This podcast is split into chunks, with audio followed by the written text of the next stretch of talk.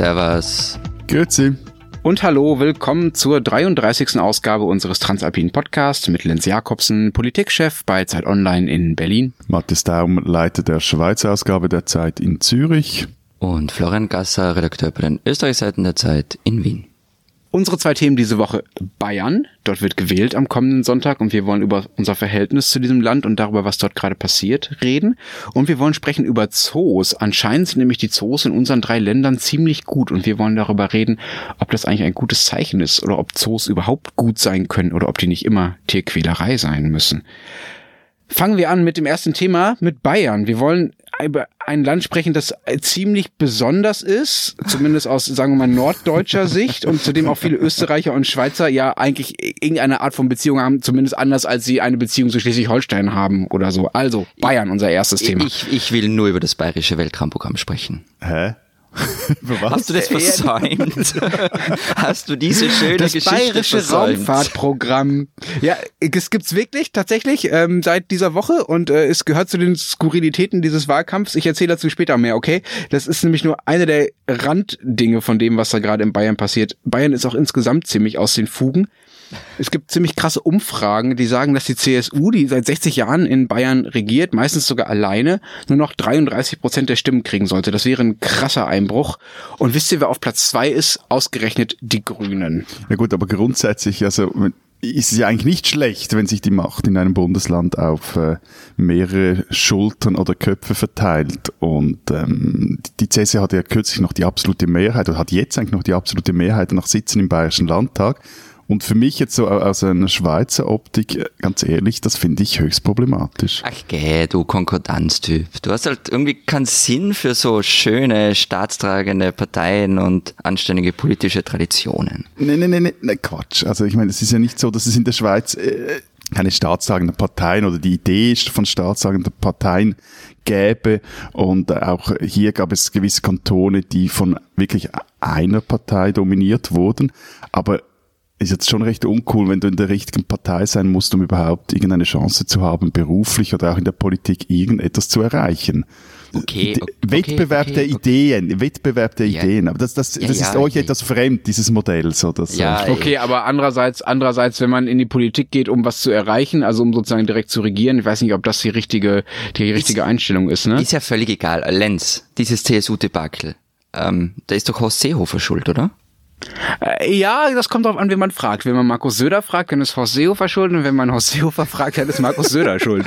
So ungefähr ist das. Also Markus Söder ist der bayerische Ministerpräsident, der Nachfolger von Horst Seehofer, der das vorher mal war. Seehofer ist noch Parteichef und ist auch noch ähm, Innenminister in Berlin, also Bundesinnenminister, ist da also ziemlich wichtig. Und jedes Mal, wenn die Umfragen einbrechen, sagt Markus Söder, ah, die in Berlin, die sind schuld. Und Seehofer lässt sich das aber nicht mehr gefallen und sagt, nee, nee, nee, nee, nee, das seid ihr schon selber. Und das, die Wahrheit ist halt so ein bisschen, dass beide schuld sind, weil sie es ziemlich gemeinsam verbockt haben. Die haben zusammen die letzten zwei ziemlich großen für deutsche Verhältnisse Koalitionskrisen in Deutschland ausgelöst. Einmal ging es darum, dass Seehofer unbedingt durchsetzen wollte, dass an der Grenze Menschen zurückgewiesen werden und deshalb sich mit Merkel angelegt hat. Und einmal ging es jetzt darum, dass äh, Seehofer nicht auf Hans-Georg Maaßen verzichten wollte, diesen Verfassungsschutzchef. So, das hat für unglaublich viel Unruhe gesorgt und das ist etwas, was auch viele CSU-Wähler ähm, nervt, weil die ja eigentlich Ruhe wollen. Ja, also ihr habt es ja gesagt, die regieren da seit 60 Jahren, die sind daran gewöhnt, dass das irgendwie stabil ist und jetzt treten halt diese beiden wichtigsten Menschen da, Söder und Seehofer, vor allen Dingen als Chaoten und als Lautsprecher auf und das nervt halt selbst die CSU-Wähler selbst irgendwann und dazu kommt dann halt noch so Dinge wie dieses äh, etwas skurrile Raumfahrtprogramm und ob das das ändern kann, weiß ich jetzt ehrlich gesagt auch nicht, ob das Söder wieder Das ist rausreißen super, das hat so ein schönes Logo. Oh ja, das hat ein, das hat ein ganz tolles Logo. Weißt du noch, äh, wisst ihr beide noch, wie wir über Kurt Waldheim gesprochen haben am Rande vor ein paar Wochen und dass dessen Stimme immer noch durchs Weltall schwirrt, Ja. weil er ja auch mal UN-Generalsekretär war und wenn jetzt Außerirdische irgendwann dieses Tonband finden, dass die Welt da mal so ins Raum, in den Raum geschossen hat, dann hören sie als erstes Kurt Waldheim. So. Wisst ihr, was jetzt passieren kann? Es kann passieren, dass diese Außerirdischen zuerst das Gesicht von Markus Söder sehen. Das, ja? das super, das haben wir nicht mal James Bond Bösewichte haben ihr Konterfei irgendwie auf die Raketen geschmiert. Super. Aber jetzt, jetzt ist mal im Ernst, was, was, was ist dieses, dieses äh, Raumfahrtprogramm? Das ist einfach ein Scherz, oder? Nee, das ist kein Scherz. Da geht richtig viel Geld rein. Und zwar will die bayerische Landesregierung, ich weiß nicht, ehrlich, ich erwischt mich auf dem kalten Fuß, aber ich glaube 100 Millionen, irgendwas in der Größenordnung investieren in den nächsten Jahren, um äh, Bayern zum wichtigsten äh, Raumfahrtstandort der Welt zu machen. So, die wollen Mit 100 ein, Millionen. Ja, okay. Das, äh, das liefere ich nochmal nach. Es ist, es ist ziemlich viel Mhm. Geld auf jeden Fall. Es kann auch sein, dass es 10 Milliarden sind. Jedenfalls wollen sie einen eigenen Satelliten bauen. Die wollen eine eigene ähm, Raumfahrtfakultät äh, an der äh, Uni in München etablieren. Das ist im Prinzip eine Forderung, also eine Form von Wirtschaftsförderungsprogramm, was an sich irgendwie ganz okay ist, weil es ja tatsächlich darum geht, dass man mit Raumfahrt ein paar Dinge vielleicht auch auf der Erde verbessern kann durch die Forschung, die man da betreibt. Und Nein, das äh, ist, das ist Unsinn, Teflonpfannen, Lenz. Teflonpfannen. Nein, nein, es ist wirklich Unsinn, weil es genau aus diesem Grund gibt's ja die ESA, die Europäische Weltraumorganisation, die macht genau das. Und halt die macht genau was. Die fährt in, fährt in Nein, aber die macht, die macht unter anderem auch diese Wirtschaftsförderungsgeschichten. Also da geht es darum, auch die europäische Industrie zu fördern. Und, Ja, okay, und zwar, Bayern die macht meint- es meint halt, nicht sie auf- wissen es besser. Die macht es halt nicht auf Provinzniveau. Also, ähm, aber gut, wenn er Okay, halt meint, aber dieses Provinzniveau, dieses Provinzniveau hat Bayern zum Beispiel zum mit Baden-Württemberg wirtschaftsstärksten Region in Deutschlands gemacht. Also wenn die meinen, die wissen was besser, dann kann man sich schon erstmal machen lassen und nachher immer noch sagen, oh, ist aber in die Hose gegangen. So kann sein, dass das skurril wird, kann sein, dass es funktioniert. Auf jeden Fall hat Söder sich entschieden, war übrigens eine Idee der Jungen Union, dass dieses Logo, was dieses bayerische Raumfahrtprogramm, das übrigens tatsächlich Bavaria One heißt, sein eigenes Gesicht sein wird. Man hat also jetzt Bavaria One und darunter das äh, Bild so ein bisschen Andy Warhol-mäßig vereinfacht äh, von, von Markus Söder, ja. Und das ist äh, so ungefähr das, womit er jetzt in die letzten Wahlkampfwochen Na gegangen gut, ist. immerhin ist es unterhaltsam, was da in Bayern abgeht. Ja, immerhin, ja. Aber mit was für Gedanken schaut ihr denn nach Bayern? Also nicht nur auf die Wahl jetzt, oder, sondern auch auf die Menschen, die dort wohnen, auf das ganze Bundesland, auf die Geschichte dort. Die sind euch ja wahrscheinlich ein bisschen näher als der Rest ja, Deutschlands, ja, oder? Also es gibt so einen Spruch, ähm, Bayern ist ähm, zwar nicht mehr Österreich, aber Ausland auch noch nicht so wirklich. Und also das, das trifft's ganz gut. Also nein, wir finden Bayern nicht ganz so komisch wie ihr, nördlich des Weißwurst-Äquators. Und mit Bayern verbindet uns schon viel, also auch wirtschaftlich. Österreich und Bayern sind wichtige Handelspartner. Österreich ist, glaube ich, nach den USA der wichtigste Handelspartner für Bayern. Und äh, ich glaube, Restdeutschland ist vielleicht auch nicht so unwichtig als Handelspartner, oder? Ja, ja, klar, aber Bayern ist halt das Wichtigste in Deutschland. Also du meinst von Bayern selber. Ja, ja. Ja, das scheint in der Exportstatistik jetzt nicht auf, um ehrlich zu sein. Ähm, aber auch kulturell sind wir uns sehr nah. Also Musik, Film, das, das ist wirklich fremd. Also ob, ob ein Liedermacher wie Hans Söllner oder die Fernsehserie Key Royal über diesen Münchner Teufelsreporter Baby Schimmerlos, das sind Dinge, die, die hören wir, die sehen wir. Und ich habe da gar nicht so das große Gefühl, dass es aus dem Ausland kommt. Und das Wichtigste überhaupt, den Bayern verdanken wir Sissi. Die kommt ja von dort und dafür wird die österreichische Tourismusindustrie ewig dankbar sein.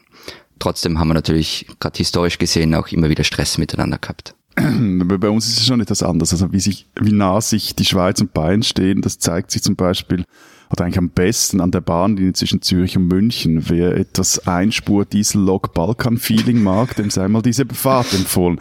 Nee, kein Scheiß. Die, die Strecke ist noch immer nicht durchgehend elektrifiziert und so dauert die Fahrt viereinhalb Stunden für etwas über 300 Kilometer. Nur zum Vergleich, Paris ist von Zürich aus doppelt so weit entfernt und die Fahrt im TGW dorthin dauert nur vier Stunden.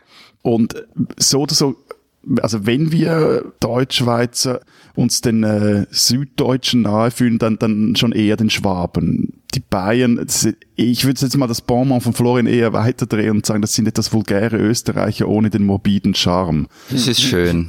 Und so ganz persönlich mache ich sowieso jeden einzelnen Bayern dafür haftbar, dass man auch in jeder verdammten Schweizer Kleinstadt und in jedem Aglokaff so ein scheiß Oktoberfest stattfindet. Ach, Matthias, das ist, ja, eh, das ist irgendwie eine Seuche, aber irgendwie ist es Aber ja auch ich meine, wieder dass das- wurscht. Dass es in jedem Schweizer Dorf sowas gibt, ist doch äh, das, der Fehler der Schweizer und nicht der Bayern. Nee, die haben es erfunden und die sollen jetzt auch dafür gerade stehen. Und sowieso, dass ihr, das ist, das, das ist einfach interessant mit euch beiden. Immer wenn es ums Halligalli geht, dann entdeckt ihr eure entspannt liberale Seite und sonst wollt ihr alles regulieren. ja, wo denn sonst, wenn nicht beim. Feiern? Lass doch die Leute feiern, wie sie wollen. Muss ja nicht mitmachen. Ich mach da auch nicht mit. Was mich aber viel mehr nervt, ist, die Bayern haben nämlich eine politische Tradition nach Österreich exportiert, den politischen Aschermittwoch. Danke dafür.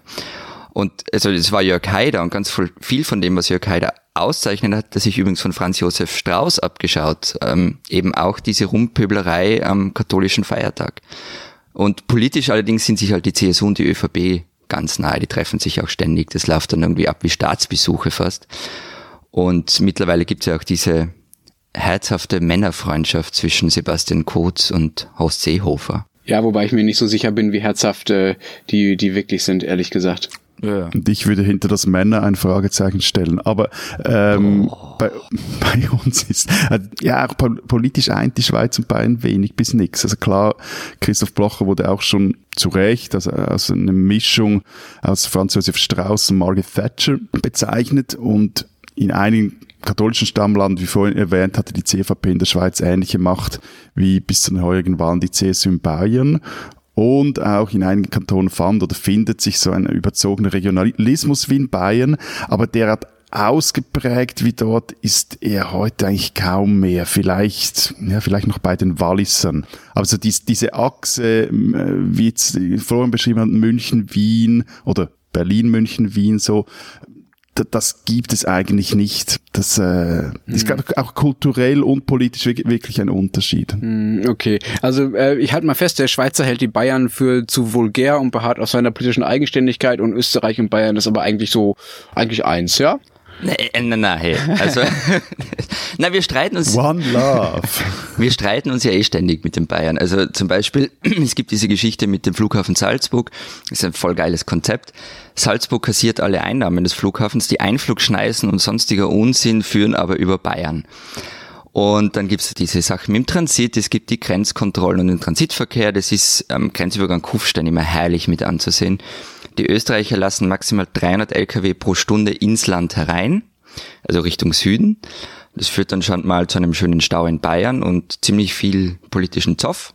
Und gleichzeitig kontrollieren die Deutschen am selben Grenzübergang in die andere Richtung wegen illegaler Migration und sorgen damit für Staus auf österreichischer Seite und die Österreicher schimpfen dann ordentlich zurück. Also, ja.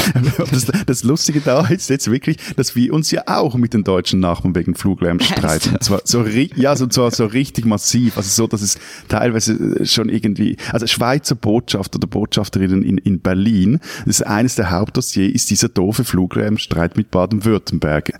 Und das, das nervt und die auch teilweise sich immer mit diesem Zeugs rumschlagen müssen. Aber eben, bei uns ist das nicht Bayern, und, sondern Baden-Württemberg. Und die haben es geschafft, dass es gleich umgekehrt umgekehrt ist wie in Salzburg. Also Zürich ist zwar deren Flughafen, also von dem fliegen jetzt auch die, die Baden-Württemberger dieser Tage wieder ab in die Herbstferien, aber den Lärm wollen sie nicht vor allem die Gemeinden dort am Rhein. Dann die, das heißt, äh, Zürich-Kloten hat ein relativ seltsames, teilweise auch gefährliches Anflugregime, das vor allem über Schweizer Gebiet führt. Also die haben es eigentlich so geschafft, dass sie das Ding gleich umgedreht haben. Da profitieren einmal die Süddeutschen davon. Wobei man sagen muss, die, die Schweizer waren in diesem Fall auch etwas doof, indem sie einfach jahrelang die Sache ignoriert haben, die Klagen, und dann wurde es mal den, den, den Deutschen zu blöd und dann haben sie halt reingegrätscht. Das ist auch selber schuld. Aber weißt du, was ich mich frage, Lenz? Weil wir haben jetzt ja. schon öfter über die CSU gesprochen und dann redet man auch immer irgendwann einmal über die AfD. Ja, das ist so ein bisschen die Regel. Man redet immer irgendwann über die AfD, wenn man über deutsche Politik redet momentan. Ja. Nein, aber ihr reibt euch alle die Augen. Also wenn ich Kommentare in deutschen Zeitungen lese darüber, dass die CSU so abstinkt, dann, dann sind da ganz viele verwundert, weil die ist doch eh so artig nach rechts marschiert und hat fast keine Grauslichkeit auslassen. Und da frage ich mich immer, schaut sie eigentlich, ich weiß schon, Österreich ist euch allen wurscht, aber es hätte schon mal Sinn gemacht, da hinzuschauen, denn aus dem Desaster, das, das da mit den großen Volksparteien, mit den zwei früheren großen Volksparteien jahrelang passiert ist, da kann man schon was lernen. Also ÖVP und SPÖ haben ja auch lange Zeit versucht, die FPÖ zu kopieren. Und genützt ja. hat's ihnen nix. Okay, Gar ja, nix. also erst bei Sebastian Kurz hat's dann funktioniert. Aber der hat halt auch noch was anderes gemacht. Er hat nämlich seine Partei mehr oder weniger gekillt und zumindest im Außenauftritt neu aufgestellt. Also einfach nur das Konzept der AfD zu kopieren, won't happen. Okay, also erstmal äh, wüsste ich gerne, welche ähm, deutschen Kommentare du liest, weil ehrlich gesagt steht in, sagen wir mal, drei Viertel aller deutschen Leitartikel und Kommentare genau das, dass äh, das Problem der CSU ist, dass sie die AfD kopiert und nicht, dass das Problem ist, dass sie das nicht genug tut. Also natürlich ist das ist eine total verbreitete Sichtweise in Deutschland, dass äh, es auch dem Gesamtsystem sozusagen eher schadet, wenn diejenigen, die als bürgerlich konservativ gelten, wenn die sozusagen die Schleusen nach rechts noch weiter aufmachen, weil das eigentlich genau die sein müssen müssten, die stattdessen eine Brandmauer einziehen müssen und sagen müssen, okay, bis hierhin und nicht weiter. Ja, wir kümmern uns um Migrationssteuerung zum Beispiel, wir kümmern uns aber nicht um eure Ressentiments und wir werden nicht so populistisch, wie ihr das seid zum Beispiel. Also das ist nicht, das ist nicht so, dass wir da, dass wir da nicht selber drauf gekommen sind oder nicht einfach mal nach Österreich geguckt haben. Das ist das eine. Das andere ist, es stimmt nicht so ganz in Bayern. Die AfD liegt in Bayern bei zehn Prozent. Das ist wenig. Das ist weniger als im Bundesschnitt die ist seitdem Söder ähm, und Seehofer relativ nach rechts gerückt sind, also sagen wir mal in den letzten anderthalb Jahren ungefähr, sind die nicht großartig gestiegen. So, das heißt, das, es ist nicht so, dass dieser ähm, dieser Rechtsschwenk, den die CSU da versucht hat, dass der der AfD in Bayern die Wähler zugetrieben hat. Das kann sein, dass es auch AfD intern. Wohin gehen die dann? Das weiß man ehrlich gesagt nicht so genau. Also die hm. Grünen sind sehr sehr stark. Das kann aber auch sein, dass die alle Wähler von der SPD kriegen, hm. weil äh, die SPD extrem schwach ist im Vergleich dazu. Es kann sein, dass die CSU-Wähler gar nicht wählen. Es kann sein, dass sie zu den Freien Wähler gehen. Das werden wir sehen. Also diese Wählerwanderungsstatistiken, die äh, ja immer aus Aussagen darüber treffen, was die Leute vorher gewählt haben, was sie jetzt wählen. Die gibt's in Deutschland zumindest erst immer zur eigentlichen Wahl, also am Wahlabend. Also da können wir dann gerne auch nochmal später drüber reden. Es gibt ähm, dann wissen wir genau, wie die Verschiebungen sind. Aber man kann wirklich nicht sagen, dass der Rechtsschwenk der CSU in Bayern zumindest definitiv dazu führt, dass die AfD deutlich mehr Wähler hat, als sie das ohne diesen Rechtsschwenk hätte. Das funktioniert leider so nicht. Diese Schweizerin sollten Sie kennen. Okay, diese Schweizerin kennen wohl alle unsere Hörerinnen und Hörer, Tina Turner. Ja, die Frau ist Schweizerin, lebt seit Jahren am Zürichsee und sie ist, wie man am Samstag in der Boulevardzeitung Blick nachlesen konnte, der aus ihrer bald erscheinenden Biografie zitierte, kürzlich dem Tod von der Schippe gesprungen. Tina Turner hatte einen Schlaganfall, sie hatte Darmkrebs und Probleme mit dem Blutdruck, setzte die Medikamente ab und pröbelte mit Homöopathie rum, was, wen wundert es, ordentlich schief ging. Hokuspokus halt. Ihr Arzt putzte ihr ordentlich die Kutteln, ihr Mann spendete ihr eine Niere und nun weibelt die große Tina Turner nicht nur für etwas, bei dem die Schweiz eine weltweite Vorreiterin ist, nämlich für begleitende Sterbehilfe. Angesichts ihres schitteren Gesundheitszustands trat Turner der Sterbehilfeorganisation Exit bei.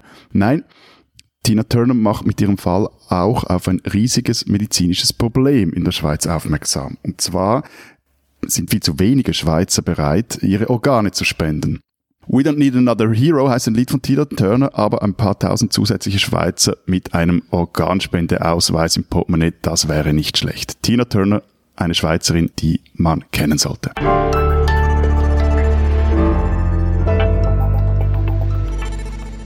Unser zweites Thema diese Woche. Es gibt ein neues Ranking, das natürlich unser Ranking verrückte und leistungsfixierte Schweizer Kollege entdeckt hat. das die besten Zoos Europas auflistet. Und ah, Matthias war schon ganz pikiert, dass der Züricher Zoo nur auf Platz drei gelandet ist. Auf Platz eins liegt Wien also Florian. Und auf Platz zwei liegt Leipzig, was naja nicht ganz Berlin ist, aber auch nicht so weit weg. Also Städte, die äh, in denen wir wohnen oder die sehr nah an uns dran sind, äh, haben angeblich die besten Zoos Europas. Florian, was ist so toll am Wiener Zoo? Was ist so toll am Sieger? Also ich habe keine Ahnung, welche Begründung in dem Ranking angegeben wird. Ähm, ich kann dir sagen, warum ich eine Jahreskarte habe. Also wie wie auch manche Museen in Wien ist ähm, der Tiergarten Schönbrunn, also der Zoo selbst, schon eine Attraktion. Es ist ja der älteste noch bestehende Zoo der Welt. Du kommst da an mit der U-Bahn, wenn du da Station früher aussteigst, dann gehst du an Schloss Schönbrunn vorbei, ähm, dann durch diesen wunderschönen Schlosspark kommst dann in den Zoo, den es seit dem 18. Jahrhundert gibt. Das war der Ehemann von Maria Theresia, der dort schon Gäste herumgeführt hat. In der Mitte steht noch der Pavillon aus dieser Zeit. Und das in Kombination mit diesen wirklich schönen Gehegen, mit den weitläufigen Anlagen und was weiß ich, dem Regenwaldhaus, das macht schon was her. Da kannst du mit Kindern jeden Monat hingehen und es wird nie langweilig. So, Werbeinschaltung beendet und der Zürcher Zoo kann damit sicher nicht mithalten.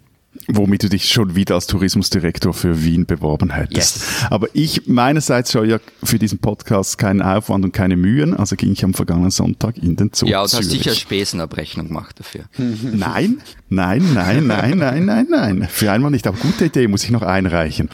Also, aber leider war ich nicht der Einzige mit dieser Idee. Ähm, war der erste Sonntag der Herbstferien und es war doch relativ rappelvoll. Aber egal. Ich könnte euch nun vorschwärmen, wie ich den Elefanten beim Schwimmen zugeschaut habe habe oder dem Löwen beim Mittagsfraß oder den Lemuren, wie sie sich durch die Bäume der Masuala-Halle geschwungen haben. Will ich aber nicht. Was mich fasziniert, ist, welche Rolle der Zoo in der Stadt, das in Zürich eigentlich einnimmt. Der wurde nämlich nicht von einem Kaiserinnengatten gegründet, sondern von engagierten Bürgern, die endlich einen eigenen Zoo in Zürich wollten. Es gab sicher irgendeine Initiative dazu, oder? Ein, äh, ja, aber nicht politische Initiative, sondern eine private Initiative. Also am Anfang stand, dass irgendein, glaube ich, Honorarkonsul, ein Schweizer, der in Abessinien eine, eine politische Rolle inne hatte, der, der schenkte der Stadt Zürich zwei Löwen und die wussten nicht recht, was damit anfangen. Da musste sie am Schluss äh, noch nach Hamburg verschenken. Also da war dann nichts mit so. Und dann 1929 war es aber soweit und der, der Zoo Zürich öffnete seine Tore. Und bis heute wird auch jede Elefantengeburt oder der Tod einer Tigerin groß in den Medien vermeldet, vermeldet, was ich immer etwas irritierend finde. Und wer etwas in dieser Stadt auf sich hält und zu viel Geld auf der hohen Kante hat, der, der spendet dann dem Zoo irgendein neues Terrarium, eine Voliere oder übernimmt die Patenschaft für irgendein Viech.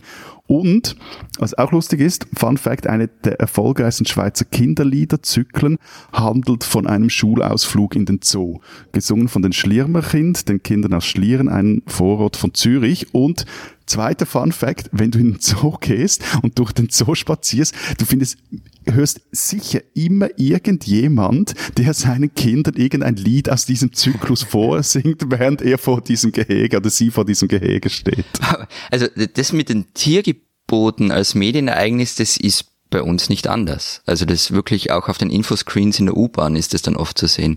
Aber eben, es ist eine Riesenattraktion. Also jährlich sind das mehr als zwei Millionen Leute, die da hingehen. Ist es bei euch auch so viel?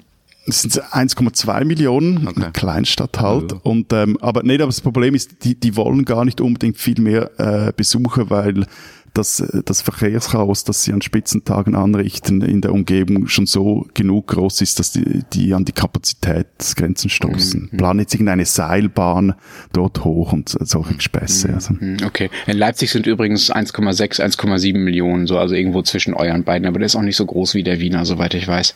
Äh, Nochmal zurück zu diesem Ranking, das ich da zitiert habe zum Eingang. Das stammt von einem britischen Experten und der geht jetzt nicht nur darauf, dass er guckt, oh, was gefällt irgendwie den Kunden und den Zuschauern ähm, am besten und den Familien und den Kindern und wo gehen die meisten Leute hin und wo gibt's das beste Popcorn, und wo gibt's die meisten Tiere, sondern der schaut auch darauf, wie die Gehege ausgestattet sind, wie groß die sind, wie gut die Pädagogik ist, ähm, wie gut die Ernährung ist für die Tiere. Also da kommt schon einiges an, an Dingen zusammen, dass, dass auch Dinge mitgewichtet werden, die, naja, sag ich mal, so ein bisschen dieser grundsätzlichen Kritik ähm, entgegenwirken, dass ja eigentlich jeder Zoo irgendwie Tieresmisshandlung ist. Also das, worüber wir jetzt reden, worüber, womit du deinen Sonntag so verbracht hast, Matthias, und was du auch gerade so schwärmerisch dargestellt hast, Florian aus Wien, ist das das nicht alles so oder so Tierquälerei? Ich würde mal sagen, wenn du einen Tierethiker fragst oder aus tierethischer Sicht, dann hast du sicher recht, Lenz. Also es gibt, wenn man es zu Ende denkt, kein ethisch haltbares Argument, das die Haltung von wilden Tieren rechtfertigen würde. So, auch, auch wenn es Studien gibt, die beweisen, dass die meisten Zootiere nicht alle länger leben als ihre Artgenossen in der Wildnis. Das ist eine, eine Studie der Uni Lyon und der Uni Zürich äh, von 2017. Und ehrlich gesagt, also wenn ich mir dann zum Beispiel das Affenhaus jetzt im Zoo Zürich anschaue und äh, wie sich dort die Orangutas und Gorillas, äh, wie die dort rumlungern und sich mit äh, alten Kartenschachteln und irgendwelchem, irgendwelcher Holzwolle vergnügen, ja, dann verstehe ich dann auch jeden Tierschützer, jede Tierschützerin, die sich darüber empört.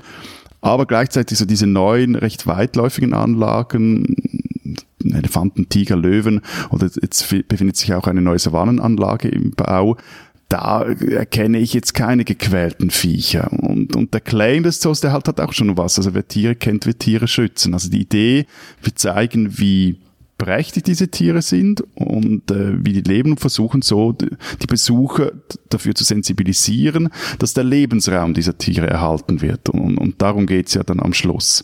Und ich weiß auch nicht, wie das in Wien ist, aber in Zürich ist das so ein, ein, ein durch und durch pädagogischer Erlebnispark. Also da geht's um, um Abholzung, es geht um Palmölplantagen, es geht um Wilderei etc.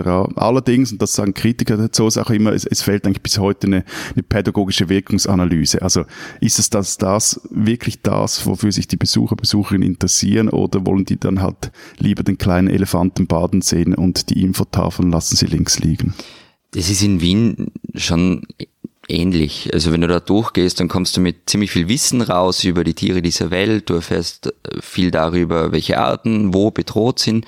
Und ja, auf die eine oder andere Weise hast du sicher recht, Lenz, aber ich bin da irgendwie bei Matthias. Also auch wenn ich mich jetzt da nicht wirklich auskenne, es gibt schon Gehege in Schönbrunn, bei denen ich mir nicht ganz so sicher bin, wie artgerecht die sind, aber das war schon mal viel schlimmer. Also es gab so irgendwann in den 60er Jahren große Diskussionen um Schönbrunn, die Tierhaltung muss elendiglich gewesen sein. Man wollte den Zoo dann erst verlegen, er hat ihn dann aber schlussendlich modernisiert. Ich habe auch kurz mit dem WWF noch drüber gesprochen und die sagen, naja, es ist ja ein ambivalentes Verhältnis grundsätzlich zu Zoos, aber die Tierhaltung ist in den meisten eigentlich sehr gut. Da gibt es auch so eigene Zertifizierungen dafür. Und ganz ehrlich, also auch wenn ich mir jetzt vielleicht ein paar Feine mache, ich finde Tierparks einfach großartig und bin überzeugt davon, dass sie einen Nutzen haben, einen wissenschaftlichen wie einen gesellschaftlichen. Das sagt übrigens auch der WWF. Also ich kenne zum Beispiel eine ganze Reihe von Leuten, deren einziger Zugang zur Fauna Zoos sind. Dort sehen sie Tiere, die man nie im Leben sonst irgendwo sehen wird. Es entsteht ein Bewusstsein dafür. Man keiner macht sich dann vielleicht Gedanken über Tier- und Artenschutz. Ja, ja, ich weiß schon, hoffnungslos romantisch aber, und naiv, aber mei, passt schon. Ja, man könnte es auch, äh, äh, ich fühle mich in der ungewohnten Rolle, dass ich den, den, den Florian unterstützen muss oder verteidigen yes, muss fast. Also ich, ich würde jetzt eigentlich das eher auch einen, einen pragmatischen Zugang sehen wichtig ist auch, dass man zwischen gut geführten Zoos, wie jetzt eben Wien, Leipzig oder Zürich sind, äh, und, und diesen Hinterhof Tanzbären, Piepshows unterscheidet. Also mhm. das, meine, moderne Zoos, die, die sind in internationale Zucht- und Datenschutzprogramme eingebunden. Das heißt, sie züchten nicht einfach mal Elefanten oder Eisbären, weil ihnen gerade danach ist, sondern sorgen dafür, dass der Genpool unter den in Zoos gehaltenen Arten genügend groß bleibt, damit wiederum keine Wildtiere gefangen werden müssen, sondern sich die Zoos ihre Viecher aus in Gefangenschaft geborenen Würfen beschaffen können. Und, und zum anderen werden in Zoos auch vom Aussterben bedrohte Arten gezüchtet, um sie später dann wieder auszuwildern. Auch einheimische Arten. In Zürich ist das zum Beispiel, sind das zum Beispiel der Waldrapp, ein unglaublich cooler Vogel, oder der, der Fischotter. Okay, also aber sorry Matthias, aber äh, wenn ihr euch beide einer Meinung seid, dann muss ich jetzt irgendwie doch ein bisschen was dagegen sagen. Du hast gerade gesagt, dass die in diesen Zoos nicht einfach Tiger oder Löwen oder so züchten, weil denen danach ist, sondern damit der Genpool für andere Zoos groß genug ist. Das heißt, man züchtet Tiere, die nur deshalb auf die Welt kommen, weil es Käfige gibt, die gefüllt werden müssen, ja? Das finde ich nicht besonders tierfreundliches Argument, ehrlich gesagt. Also gut, also Zoos sind, waren und sind Teil der großen Freizeitunterhaltungsindustrie. Früher hattest du da noch irgendwelche afrikanischen Eingeborenen, die, die fürs weiße Publikum tanzen mussten. Ja, aber nur weil das hat, sorry, aber, aber ganz nee, kurz, nee, dieser Kultur, also das hat Florian gerade schon gesagt. Ja, früher war das alles noch schlimmer. Jetzt kommst du wieder mit früher war das ja alles noch schlimmer. Ja gut, früher gab es auch eine Sklaverei. Also, das ist doch kein, kein Grund dafür, heute Leute schlecht zu bezahlen, ja? Also. Ich habe ein, ich habe ein besseres Argument eine These. Ein moderner Zoo steht meines Erachtens für das Verhältnis des Menschen zur Natur im 21. Jahrhundert. Denn an der Natur ist heute kaum mehr etwas natürlich, also muss der Mensch einen völlig anderen und auch einen neuen Umgang mit der Natur finden. Unterworfen hat er sie, die Natur, und nun geht es darum, was er mit ihr macht. Und die Zoos könnten eigentlich der, der, der Nukleus sein einer, eines neuen Verhältnisses des, des Menschen zur Natur und seinem Umgang damit. Es gibt kein richtiges Tigerleben im Falschen. Professor Adorno, genau. Aber noch etwas, äh, mir scheint im Fall diese Zoodiskussion dann auch etwas bigott zu sein. Also zum, zum einen, weil der Mensch sich nicht nur den einzelnen Elefanten, sondern auch dessen Habitat untertan gemacht hat. Also das, das sind ja die großen, wichtigen Faktoren. Das hat viel weitreichende Konsequenzen. Und auch zum anderen, klar, jede Giraffe zählt, jeder Tiger zählt, aber wenn wir von problematischer Tierhaltung sprechen und darüber uns streiten oder diskutieren, was wir vielleicht auch mal tun könnten, dann sollten wir vor allem von der Nutztierhaltung sprechen und weniger von den Zoos. Ja, das können wir, können wir sicher tun, ähm, aber um das mal zusammenzufassen, euer Argument ist, es ist nicht so schlimm, die Tiere einzusperren, weil früher war alles noch viel schlimmer und äh, außerdem essen wir die Tiere ja auch. Das war nicht unser Argument, also, aber Lenz. es ist eine gute Schlusspointe.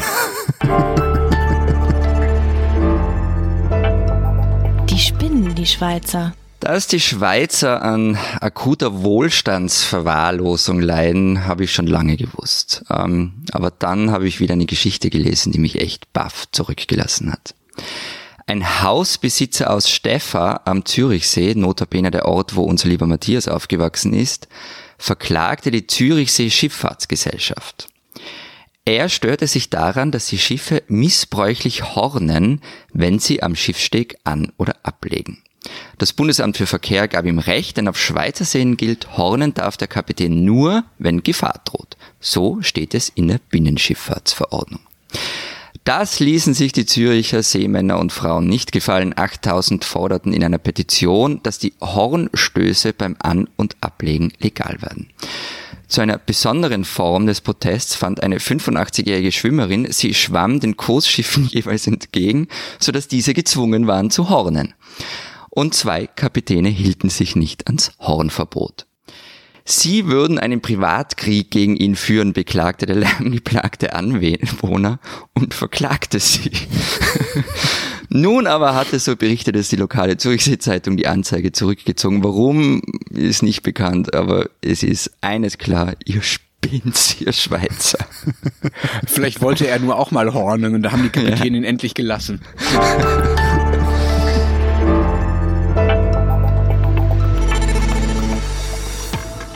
Das war's diese Woche bei der 33. Folge von Servus Grüzi. Hallo unserem Transalpinen Podcast. Wenn Sie uns äh, loben wollen oder kritisieren wollen oder uns Themen vorschlagen wollen oder uns einen Schwank aus Ihrem Leben erzählen wollen, mailen Sie uns doch unter alpen.zeit.de. Wir sind nächste Woche wieder da. Bis dahin sagen wir Vielen Dank. Ade. und tschüss.